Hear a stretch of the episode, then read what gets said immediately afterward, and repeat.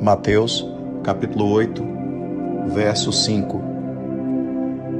E entrando Jesus em Cafarnaum, chegou junto dele um centurião, rogando-lhe. Percebam que as mais diversas gentes, os mais diversos segmentos sociais, as mais diversificadas pessoas procuraram Jesus.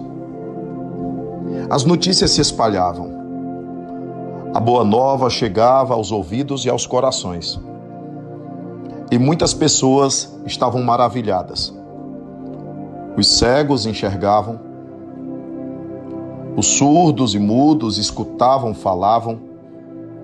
Aqueles que tinham perdido a lucidez nos estados de transtornos mentais tinham voltado, voltado à, à sanidade. Essas pessoas recuperavam sua saúde.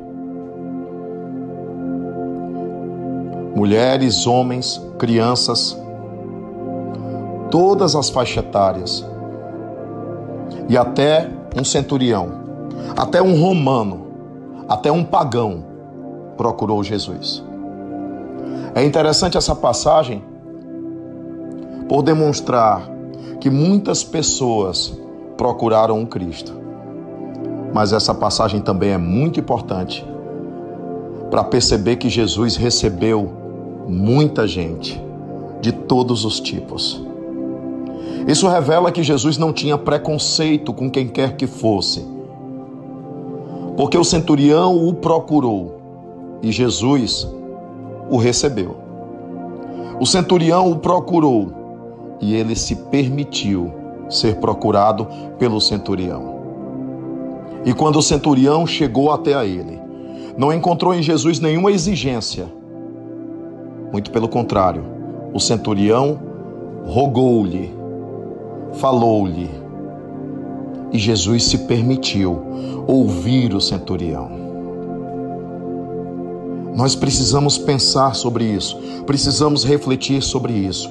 Aqueles que se dizem pequenos cristos ou cristãos precisam imitar Jesus nisso também. Porque há muita gente que tem desenvolvido só intolerância, só muralhas, só preconceitos, só barreiras e não age como Jesus agiria.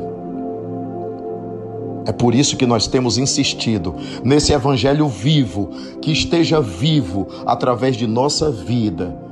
E como Paulo orientou, para que a gente seja verdadeiramente cartas vivas de Cristo. Precisamos de evangelho na atitude.